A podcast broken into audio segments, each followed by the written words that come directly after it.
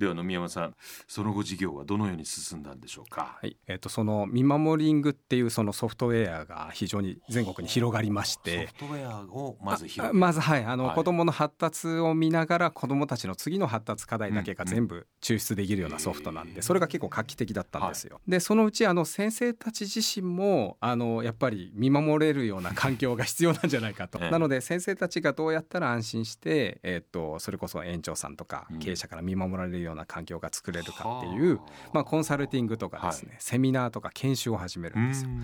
そこからですね、ええ。えっと今さらに発展して、えまあ、未来世代の子どもたちにどういうふうなものは残せるかっていうふうに、まあ、私たちの会社がかぐやっていうのはあの竹取物語から来てはい、あれ1,000年前のですね、はい。作者がわからないなるほど。あの物語はいはいはい。が1,000年後まで語り継がれてるわけですよ。えええまあ、そういう会社になりたいっていうことで、まあ、かぐやっていう会社にしたんですね。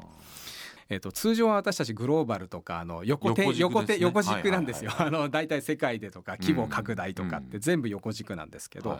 そうじゃなくて先人への配慮とかですね、あのご先祖様とかいただいたものへの感謝とか恩をどう返そうかとか、あと未来世代に対して今の自分たちの世代がどうあのきちっと責任を取って次にいい形で渡していくか時間の縦軸ですね。時間の縦軸ですね、そこから、えー、と徳とかですね。まあ伝承とか、うん。えー伝統とかっていう事業に移っていくんですね。さあ来週はどんなお話を伺えるんでしょうか、はい。お楽しみに。ありがとうございます。